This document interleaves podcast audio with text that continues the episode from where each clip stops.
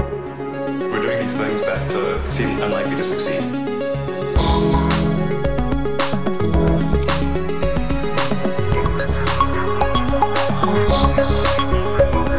Hola a todos, bienvenidos a otro episodio de Elon. En esta ocasión vamos a hacer un episodio que surgió hablando entre Alex y yo. ¿Cómo estás, Alex? Yo muy bien, yo estupendo, como siempre, con la calculadora aquí abierta, macho. es que estábamos comentando que, bueno, a, los dos nos toca renovar el coche y claro, uno considera siempre primero los eléctricos. El tema es que los eléctricos no son muy asequibles hoy en día. Tú te has puesto a investigar y a documentarte más que yo. ¿A qué conclusiones has llegado, Alex? Estamos lejísimos. No estamos en la misma distancia de, de, que en 2016, pero es que sigue estando la cosa bastante mala. Es decir, alguien de clase media, ¿vale? Considerando clase media como, no sé, alguien que se compra un coche de 15.000 euros, que me parece algo normal para la clase media eh, española, no puede realmente decir, oye, pues no compro un coche de gasolina, me compro un coche eléctrico o incluso casi ni híbridos, ¿no? Un híbrido decente, hmm. no puedes, siguen a mucha distancia. Y de verdad que por más coches que miro, por más pruebas que hago, por más, etcétera, sigue saliendo solo a cuenta si haces muchísimos, muchísimos, muchísimos, muchísimos kilómetros todos los días, en plan 100 kilómetros o 150 kilómetros cada día, ¿vale? Si los haces específicamente en ciudad, entonces casi, casi ya te sale a tener en cuenta o te salen los números para decidir, oye, me doy el salto al eléctrico, más allá de convicciones éticas, convicciones filosóficas, etcétera, que siempre pueden ayudar. Pero al coste, a ver si algún oyente me corrige, pero siguen esto. Entonces, yo he estado mirando varios coches. Yo tengo actualmente una Renault Scenic, un monovolumen, una gran Scenic concretamente, de finales de 2014, primer modelo de cuando lo renovaron, el, un, el que se llama el modelo de dos, perdón, de 2014, no de 2004, modelo de 2015. Perdón, modelo de 2005, quiero decir. Por ponerlo en contexto, Alex tiene tres niñas y trabaja desde casa. Y yo también sí. trabajo desde casa. Exacto. Entonces, no soy el, el, el, ideal, pero desde que me he mudado utilizo mucho más el coche para viajes dentro de ciudad, ¿vale? Específicamente dentro de ciudad. Yo, por ejemplo, cuando cojo el coche y voy solo en el coche y voy moviendo una máquina de 1,8 toneladas para ir yo, me siento muy, muy, muy mal. Pero en ocasiones tengo que admitir que obviamente es que no hay alternativa. En un servicio o en unos sistemas con una relativamente buena sistema de transporte público como es Madrid, que, vivo cerca de una parada de metro, que vivo cerca de un montón de paradas de autobús, etcétera, no hay. Hay muchas alternativas de patinetes y tal, pero en muchas ocasiones dices, jolines, es que es o 15 minutos en coche u hora y media en transporte público. Y entonces la respuesta la tienes directamente. Entonces, yo tengo dos plazas de garaje, que es una suerte específica que tengo yo, es algo que no suele tener la mayoría de las personas, no porque yo las haya comprado, sino porque la casa que yo compré, los dueños anteriores las tenían ya compradas. Bien. Entonces, eso es una ventaja, ¿vale? Pero lo que no quiero es tener un coche eléctrico chiquitito para estos viajes cortos y tener otro coche grande de gasoil o diésel o lo que sea para, eh, digamos, el resto, ¿no? Cuando necesite un poco más.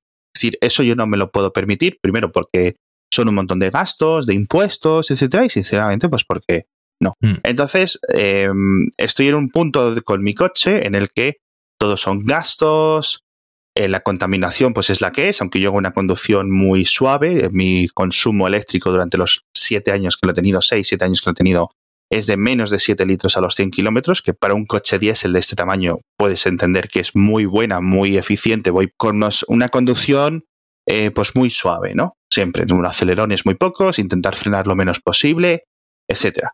Entonces, en eléctrico, pues yo podría hacer eh, ¿Te acuerdas que comentábamos lo de el VLTP sumarle un 25%? Sí. Yo creo que puedo llegar a tener ese tipo, digamos, de eficiencias a la hora de conducir. Con lo cual, todo el tema de consumo me vendría muy bien. Entonces, yo voy a las webs de los fabricantes, yo voy a los concesionarios de los fabricantes, saco la calculadora y me quedo con eh, unas conclusiones que son muy malas, ¿vale? Primero, porque si no tuviera un coche, obviamente el, yo creo que apostaría por un eléctrico. El problema es cuando ya tienes un coche y quieres dar el salto al eléctrico. ¿Vale? Tienes que decidir dejar tu coche, es decir, no intentar sacarle dos años, tres años más, que el mío me los va a dar sin problemas, por ejemplo, incluso cinco años a nivel de motor, sin ningún problema me los podría dar. Tiene apenas, no llega a los 200.000 kilómetros, creo que tiene como 160, 170.000 kilómetros hechos. Y es un motor que te aguanta 300.000 fáciles. Entonces el problema es que vienen un montón de restricciones a la hora de conducir, etcétera, que te pueden fastidiar. Pero realmente, primero, por una parte, a nivel personal, apoyo todo este tipo de medidas y de restricciones. Y por otra parte, en algún momento, ya te digo, te pueden fastidiar no solo la conducción en ese momento, sino reducir el precio de venta de segunda mano de ese coche. Si tú tienes un coche que te has comprado hace cinco años y dices, bueno, pues lo vendo. Cuantas más restricciones haya para tu tipo de coche, menos interesado va a estar la gente en comprártelo. Esto es obvio y cuando vayan pasando los años seguirán aumentando. Yo creo que hasta ahí estamos todos de acuerdo, ¿no? Todos los oyentes y, nosotros dos. Entonces, me he quedado, eh, primero, considero las opciones de Tesla porque me parecen los mejores coches eléctricos de lejos, ¿vale? O sea, en eso que no nos quepa ninguna duda. No estamos haciendo un podcast de otra cosa, por, de otra marca por otro motivo. Entonces, considero dos principales modelos. A mí me gustaría tener un Model X por tamaño, pero no es atenible a nivel de precio. Entonces me quedan dos opciones. Model 3 más barato, que no se vende bien, eh, o que es, bueno, no es que sea difícil de comprar. Si lo quieres comprar, lo puedes comprar, etcétera. Y te sale con el autopilot, porque obviamente comprar un Tesla sin autopilot, yo lo siento mucho, pero me parece una pérdida de, eficiencia, una pérdida de un montón de las grandes ventajas, ¿vale? Sobre todo a futuro, a pesar de todas las críticas que podamos hacerle a este sistema. Te sale por unos 48.000, 50.000 euros, ¿vale? El más barato. Si quieres el, el que probaste tú, los que probamos yo, se empieza a subir la cosa hacia los 65, 70.000 euros, ¿vale?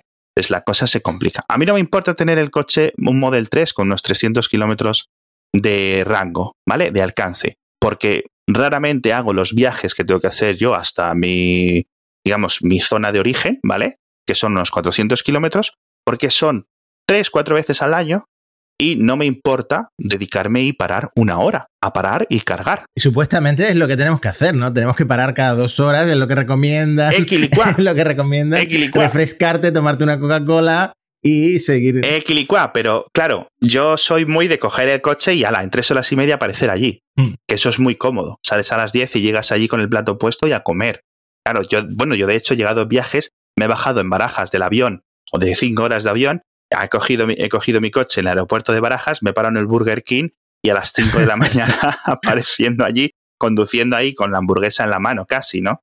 Entonces, ese tipo de cosas no se pueden hacer. Que por cierto, eh, ahí sí que conducí con autopilot, porque yo recuerdo, o sea, de ese viaje, por ejemplo, yo cuando llegué, cuando me puse en la cama a pensar en lo que había hecho, digo, yo no recuerdo quién ha estado conduciendo este coche. Yo no. Hmm. O sea, fíjate la privación de sueño con la que, con la que llegas a conducir cuando estás tan cansado y, tan de noche y con tanta angustia y sin parar cada dos horas como realmente te recomiendan todos los organismos.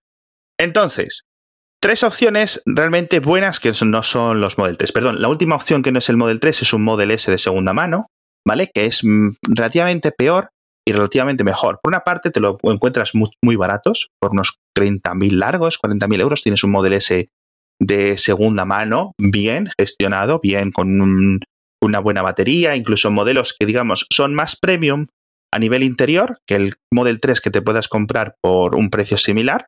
También tienes un coche más grande. Por otra parte, son modelos sin los sistemas, digamos, más inteligentes. Tienes un modelo, tienes mejores interiores, pero un coche menos inteligente. Y menos, y menos moderno también que el Model 3, que el Model 3 tiene toda la tecnología última de, de Tesla. Exacto, exacto. Todo ese tema lo pierdes, pero claro, tienes una consideración ética filosófica de que, digamos, no construyes un coche desde nuevo y no gastas esa huella de carbono, es decir, aprovechas un coche que ya está construido. Eso es una consideración menor, pero hay mucha gente que me consta que la tiene eh, en la mente, ¿no? Entonces, rápidamente descarte, por ejemplo, el que tenía mi vecino, el BMW i3, un vecino mío anterior, que estaba yo enamoradísimo de ese coche, porque, claro, yo puedo encajar a mis tres hijas en los asientos de atrás, que son asientos realmente para dos personas, pero para tres niñas caben. Pero, por ejemplo, pues la pantalla del infoentretenimiento es malísima, terrible, muy mala, muy fea. No tiene ningún sistema casi de asistencia a la conducción, cuesta un montón. El nuevo modelo te hace como unos ciento y poco kilómetros en carretera, con lo cual una cosa es parar una vez y una cosa es parar dos, tres veces para llegar a mi pueblo, por decirlo así. Y claro, para ciudad está muy bien, pero no merece la pena eh, como 41.000 euros, me parece que cuesta, con antes de las ayudas, me refiero, ¿vale? Todos los precios voy a intentar dar ambos valores. Eh, ¿Qué opciones buenas tengo? Primero, el Nissan Leaf de batería grande, que es del 62, 62 kWh, que tiene el ProPilot, eh, regalado por Nissan. Está muy bien, cuesta unos 42.000 euros, no es igual de buen coche que el Model 3, pero sí es un coche puramente eléctrico. Nissan eh, tiene una gran experiencia haciendo coches eléctricos, como por ejemplo Audi con el e-tron, etc. Y el ProPilot tiene cosas muy avanzadas, eh, mucho más avanzadas que el, que el autopilot de Tesla, como por ejemplo el aparcamiento automático, pero que es cuestión de que Tesla lo añada en el futuro. Recordemos que Tesla lo tenía y lo quitó con algunos, en algunos modelos. Con ayudas, este coche, ¿vale? Se te queda en unos 36.000 euros. Vale, va bajando un poco, pero sigue, estando muy arriba. Va bajando un poco. Ya no son. Eh, porque, claro, el Model 3, etcétera, no está dentro de muchos planes de ayudas de los gobiernos en España, tanto autonómicos como del central, porque eh, tienen un corte a los coches caros, que me parece algo obvio. Es decir, tú no te vas a gastar 100.000 euros en un coche y encima el gobierno va a estar dándote dinero. O sea, no, para esto no están las subvenciones, ¿no? ¿Cuál es el problema con este Nissan Leaf con ProPilot? Pues que un Qashqai, porque que es relativamente similar, de la misma marca de Nissan, un poco más todoterreno, pero sí en el 4x4, también con ProPilot, etcétera, te queda en 25.000 euros. Mm. Con gasolina, un buen motor, premio, etcétera, 25.000 frente a 36.000 ya tienes que hacer muchos kilómetros y mucho ahorro de combustible para justificar estos 11.000 euros. Ya ves. ¿Vale?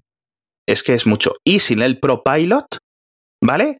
Tienes modelos del Qashqai desde 18.000 euros. ¿Vale?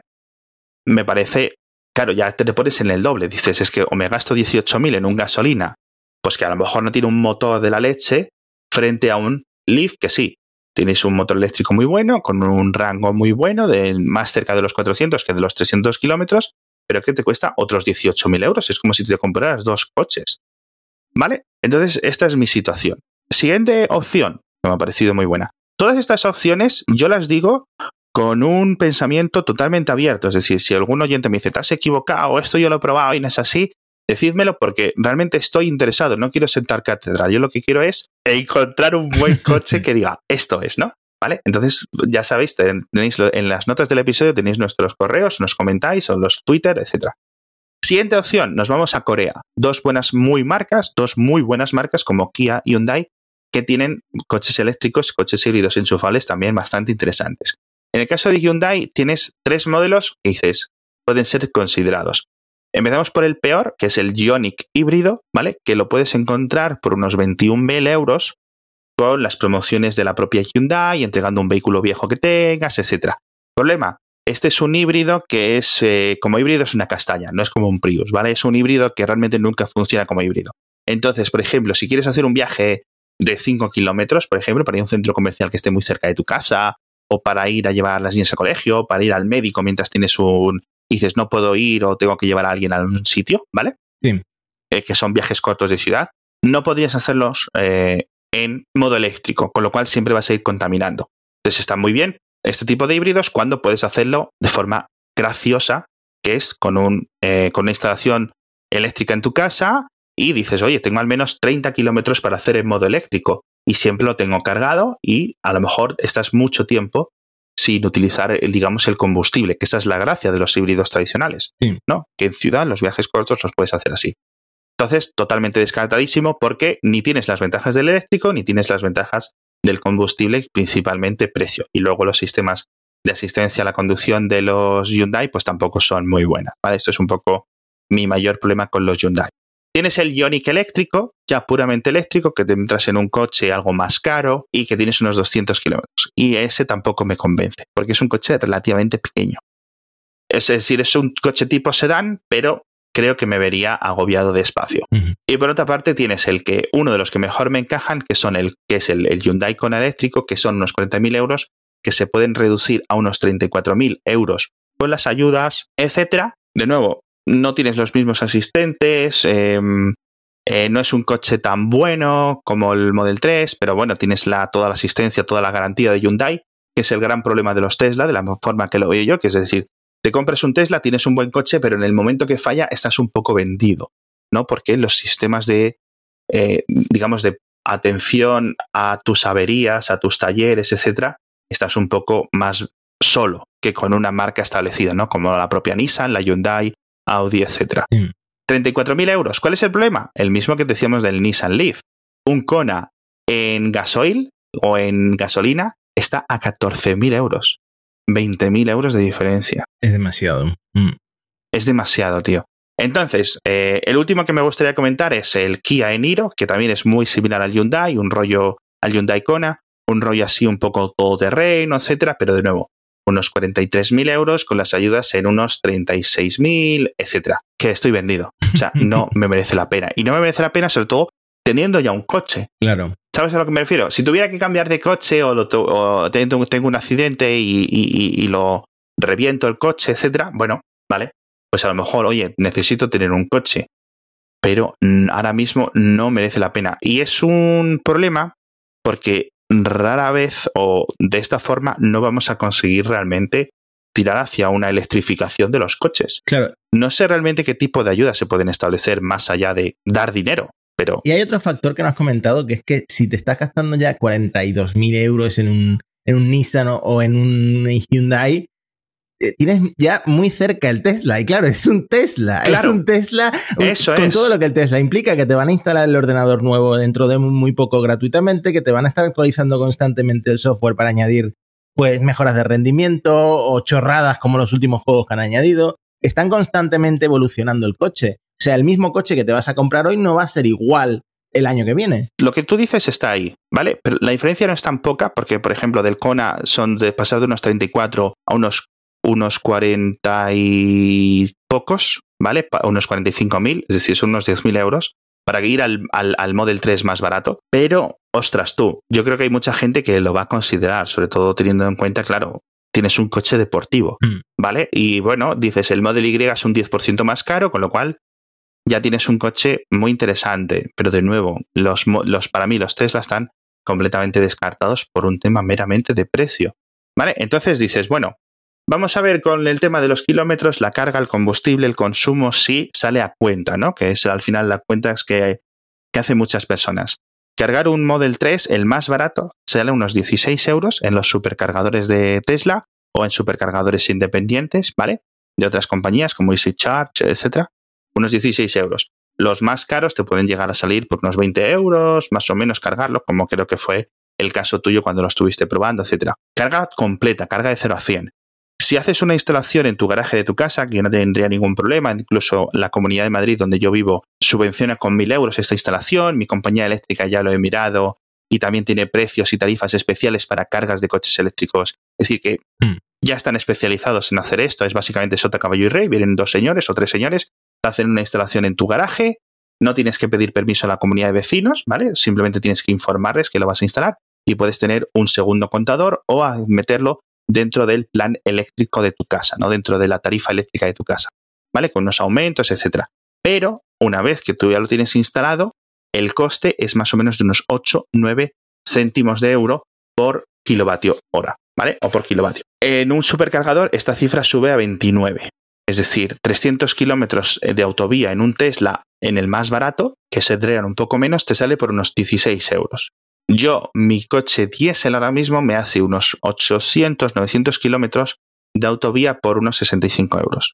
No hay tanta diferencia, es decir, estamos hablando de 45 euros frente a 65 en autovía. En ciudad, mi coche diésel consume mucho más, por ejemplo. Y un Tesla consume específicamente mucho menos, o uno eléctrico en general. Entonces, aún así, esas diferencias de consumo no son tan grandes, incluso cargándolo por la noche, etc. Yo no sé si esperar que en el futuro los 8 o 9 céntimos por carga, digamos, en el horario más barato se irán reduciendo a 4 céntimos o a 3 céntimos o en, la cifra que sea. Porque a lo mejor suben, ¿sabes? Dice, es que como hay mucha gente cargando coches eléctricos porque se han hecho súper populares, el precio de la electricidad ha subido. Porque puede pasar. De las empresas eléctricas me espero cualquier cosa, es como una super mafia. Claro. Entonces, no sé, no sé qué decirte, no sé qué decirte. ¿Tú cómo lo ves, tío? Yo también veo que hay mucha gente a la espera de que vaya a haber otra revolución en las baterías. Por ejemplo, hay gente esperando las baterías de estado sólido que van a ser más densas, hay gente esperando que a lo mejor el futuro no es el ion litio, sino es eh, otra cosa, el, hidrógeno lo que sea, ¿sabes? Entonces, eh, no me parece que, que haya llegado aún ese momento que estamos esperando de que todo el parque de coches se pase al eléctrico. Y menos con estos precios que estás comentando y con estas diferencias de, gasto en, en combustible. A ver, tienes opciones mucho más baratas. Tienes opciones como el Smart eléctrico de cuatro plazas, que lo puedes encontrar por unos 20.000 euros y cosas así, pero es un Smart. Es un Smart de cuatro plazas, es decir, entran gente o entran las maletas. Las dos cosas no pueden entrar. Este sería un coche ideal, un segundo coche ideal, pero de nuevo, no es la opción en la que yo quiero estar. Hmm. ¿Sabes? Entonces, estoy muy pillado en el medio entre que tengo una Tesla que me ofrece coches fantásticos a 100.000 dólares o a 100.000 euros, ¿vale? en el que quepo yo, acabe mi familia, puedo hacer un viaje hasta mi pueblo, puedo hacer un viaje o muchísimos más kilómetros por ciudad, tengo un sistema de cargas, puedo cargarlo relativamente barato, etcétera, dentro de mi casa. Y luego cosas muy enanas o muy inútiles como el Smart 4 o el BMW i3, etcétera. Se supone ahora, en 2020, 2021, siempre están o van a llegar un montón de coches al mercado dentro de una rama de precios más baratos. Es decir, que la media esto de el Leaf de 42.000, el Kona de 40.000, el Eniro de 40 y tantos mil, todo eso va a ir bajando a quedándose más en los 30.000, 35.000, ¿vale? En, en los próximos dos años. Claro, esto lo único que me dice es que sigue sin ser el momento.